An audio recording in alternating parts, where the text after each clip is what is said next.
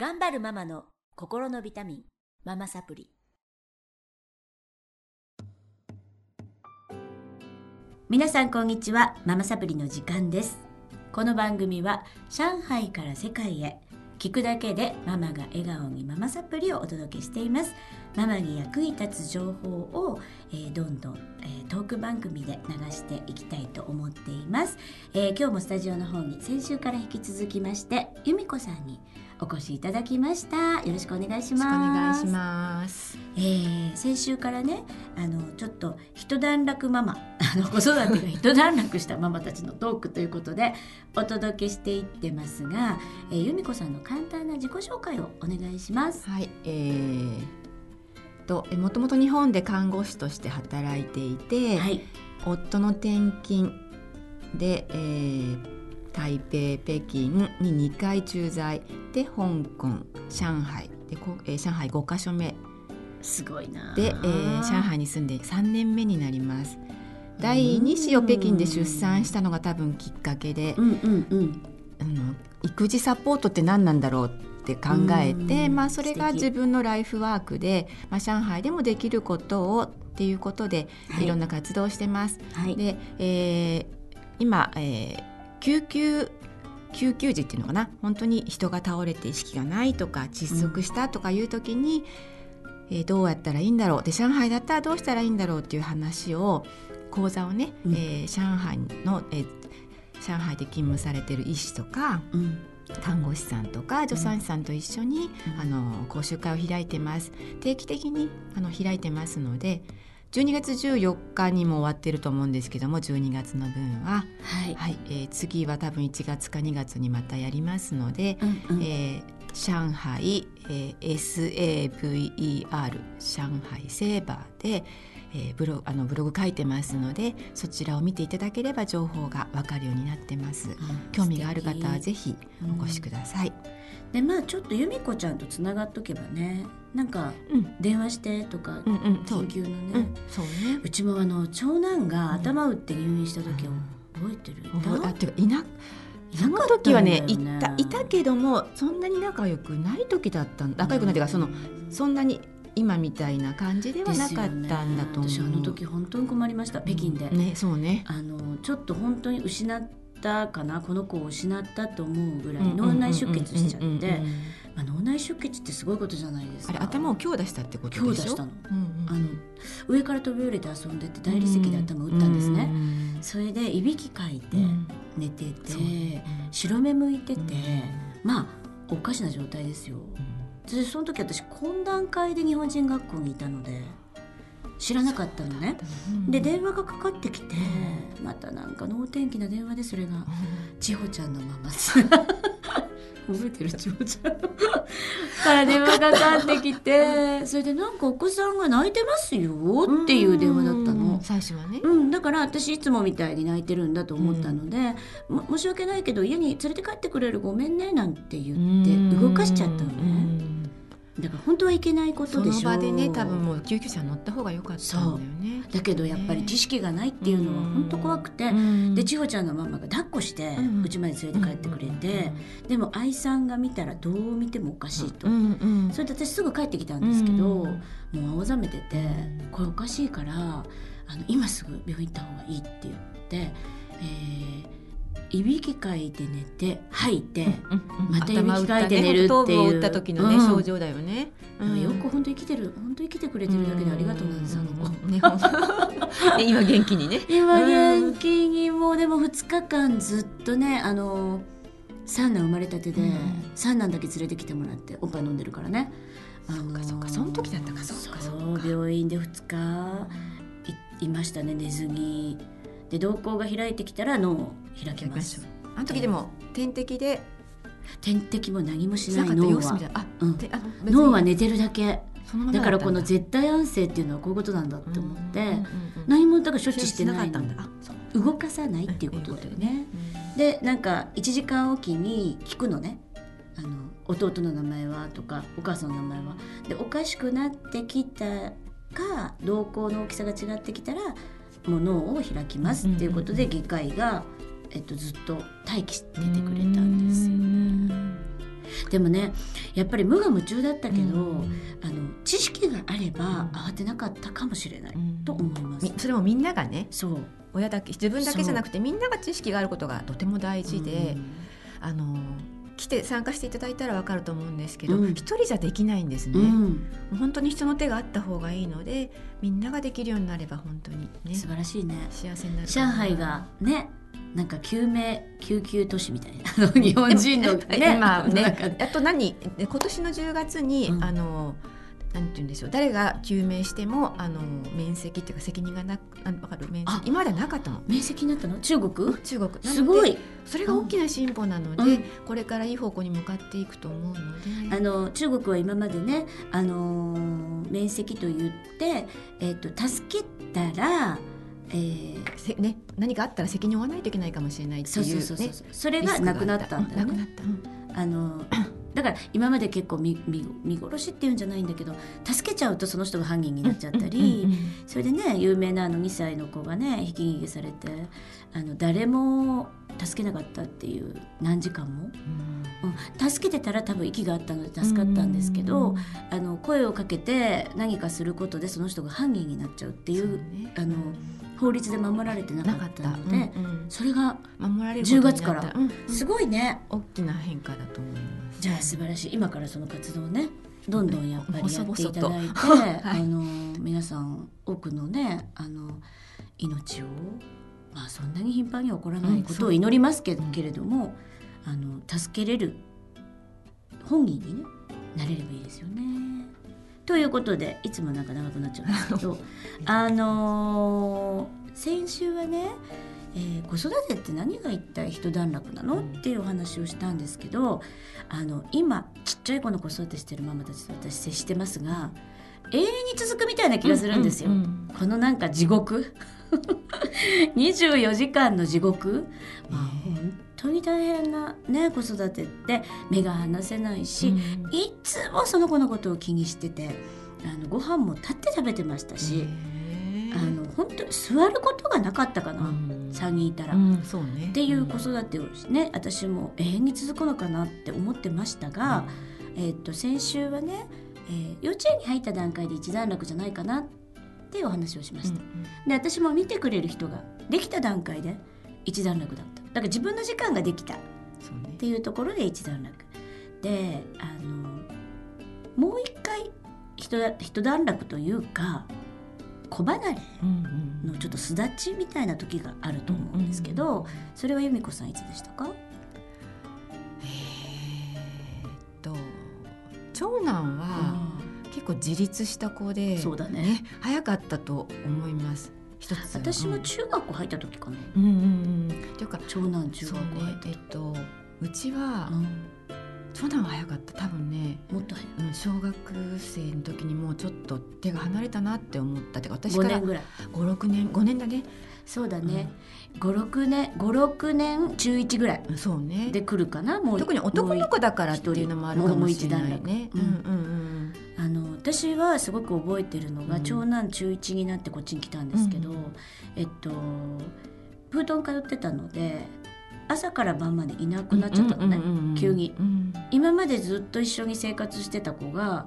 朝から朝7時半にバスで出てって、えー、塾行って帰ってくる。ああそっか、うん、だから夜10時に帰ってくる。っていうのが週3日。急にですよ、それであれ？って思ってすごく寂しかったのを覚えてます。あのなんかご飯もね今まで3人いたのが2人の子供だけになっちゃって、うん、ああもうなんか離れちゃったんだなっていう寂しさ、ねうん、あったかな、うん、確かに。2番目にね。で今なんか5年生6年生なんですけど、今今違う6年生中1なんですけど2人目,、ね、3, 番目2人目3人目は早い、やっぱり5年ぐらいかな。でなんか「うるせえ」とか喋りかけんなオーラ めっちゃ放ってて全然喋ってくれないし、うんうん、まあ喋りかけたら答えるけど面倒、うん、くさそうみたいな。そうね、うん、でもいらねえんだなみたいな感じですね、うんうん、女の子はもうちょっと遅いのかな。どうだろう。でもみんなうちはどっちかっていうと私はずっと仕事をしたりなんかしてるので、まあ、そういう離れてる時間も長いのでもしかしたら自立が早いのかもしれませんよね。でまあ本当に3人とも離れたな。って思う。たのは、うん、あ3人とも離れたか。うん。もう離れてる、もう離れてるね。ね。そうね。上海に来てしばらくしてからかな。と思います。あのそう上海の学校探しと学校は大変だったのでうちはあの突然転勤が上海に来ることが決まって、うん、えー、どこの学校に入れるかということで受け入れてくださる学校がほとんどなかったので、あのやっと決まってそこが現地校の国際部で、うん、ほとんど中国人っていう中に、えー、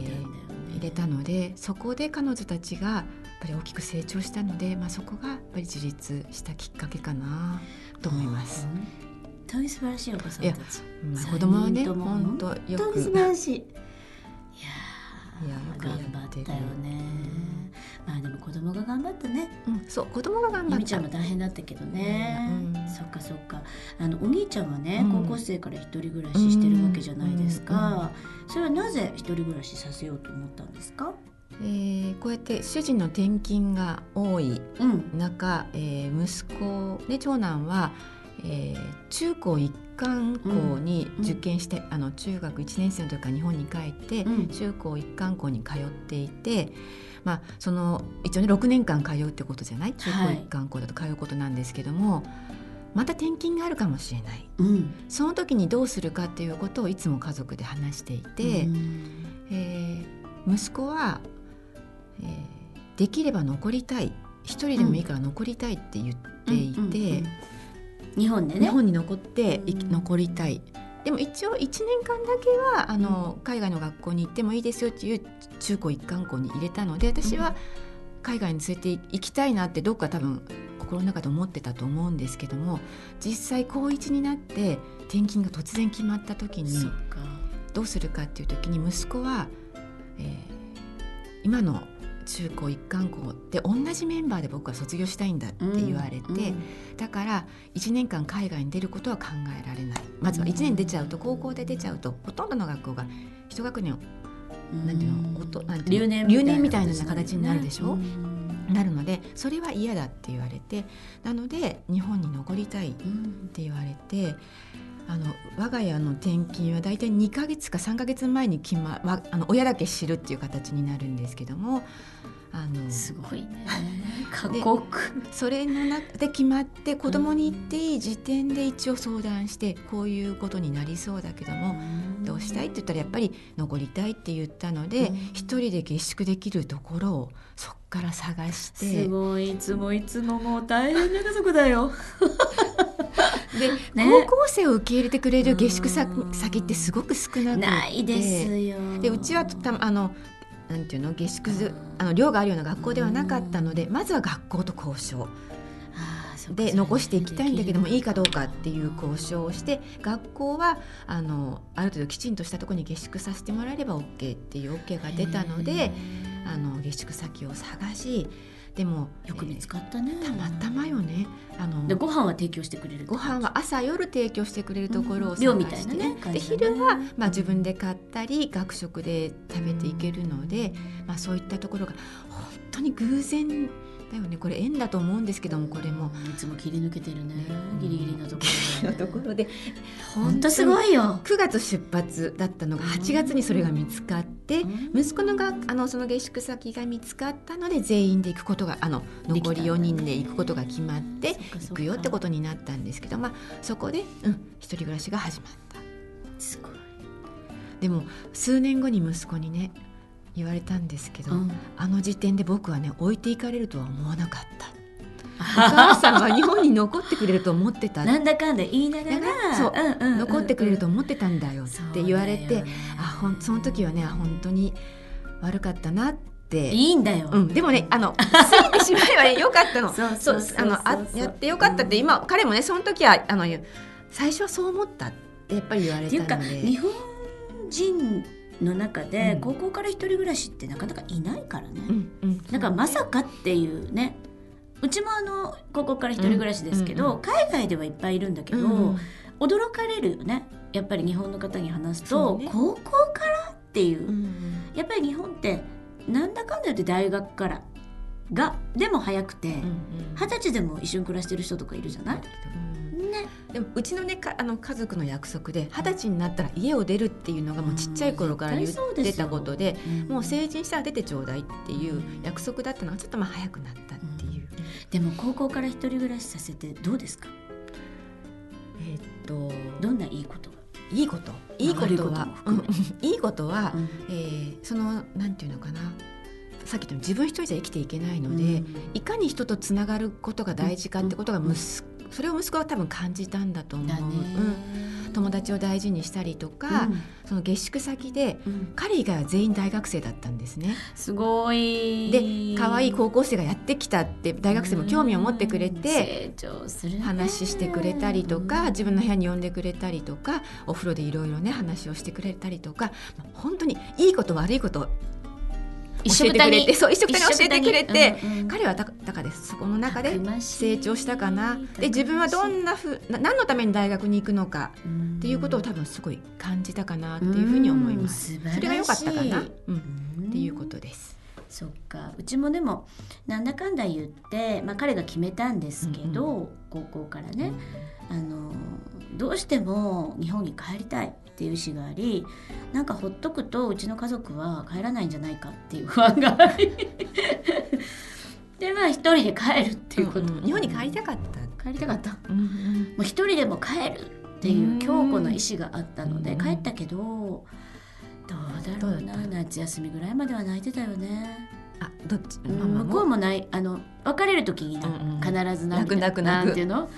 目が潤んでる。であのなんだろう。もう本当にあのどんな失恋より私は悲しい、うん、あの別れで、ね、もうちゃんと別れたあの別れの切なさというのは、うん、今でも涙が出てくるかも。泣けるんだよね、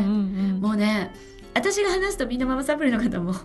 泣くんだけど、うんうん、自分のことを想像してねどこで別れるかが永遠の課題だったの？ずっとあの私の頭の中で楽しい春休みを過ごし、えっと、最後だから、うん、あの神戸のおばあちゃんとこからうちの実家から全部回り、え息子もちょっと合格しましたって挨拶してでも絶対離れないといけないんですよ。その後入学式が終わると。うん、それでその入学式が終わってどこでこの子と離れるのか寮までついていくと余計悲しいし、でもなんか「バイバイ!」って東京でっていうのも、なって思っていたら、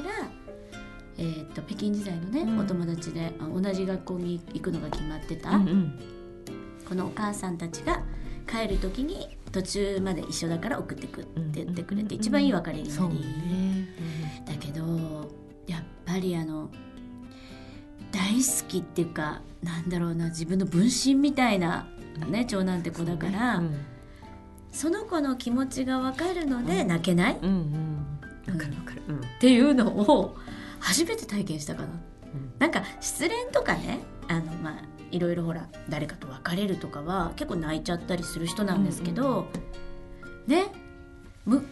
この子が一番辛いんだからって泣けなくって、うん、全員笑ってるの、うんうん、こっち側は。わかるわかる。で彼も笑ってるわけ、うんうん、どっちもね気持ちがわかるから。でも行った途端だよもう。池袋の駅で。号泣。わかる気がするね。おかしくなっちゃったぐらい号泣して。うんうんうんまあ他の人たちがじろじろ見る見るスーツ着て みんなスーツ着てるわけうち入学式だから、うん、そうかそうかそうか、帰り、ね、スーツ着た家族が号泣していると、うんうんうん、あこれは離婚のなんか調停かなんかの帰りかなみたいな。で泣いてるって。泣いてるし、うんうん、子供二人はすごくこう不思議な、ね、お母さん大丈夫。え三男泣いてたかな、三男も泣いてて。次男は泣いてなかったけど、まあみんな泣いてるのよ。家族がいいでしょ。池袋の駅で。でもね、うん、それが旅立ちだったっていうことですよね、はい、でも、うん、しっかりしました、うん、本当にいい経験。3年経って、もう泣いちゃったね。でもね、あのこんな経験ができてね。うん。ありがたいというかね、うん。まああのー、子育てってやっぱり、えー、自立？えっと、分離していく？のが目標、うんうんね、だからあの本当に私はあのコラムとかにも書いてますが、うん、崇高な愛だと思うんですね。うん、あの融合する愛っていうのは、うん、あの手っ取り早いっていうか、うん、なんていうかな、まあ、それもす素敵な愛なんだけれどもね、うん、2人がこう融合、まあ、夫婦になるとか、うんうんうん、彼氏ができるとか、うんうん、そうじゃなくて分離を喜べる愛、心から、ってすごいな、お母さんすごいな、と思いますよね。じゃあまあ今はお兄ちゃん大学生。大学生。留学してる。今は留学してインドネシアに。うわたくましいね、彼は本当に。白い人生羨ましいね。いやうん。だからまあ早くからね、自立して離れることも意味があることで、応援していきたいですよね。ね。ですね、応援していきたいです。という綺麗な話の中で、はい、今週は泣いちゃったですけれども 終わりにしたいと思います。えー、まだまだね素敵な由美子さんとのお話続きますので来週どうぞまたママサプリお楽しみにお待ちください。それでは今日はこの辺でさようなら。また次週お会いしましょう、はい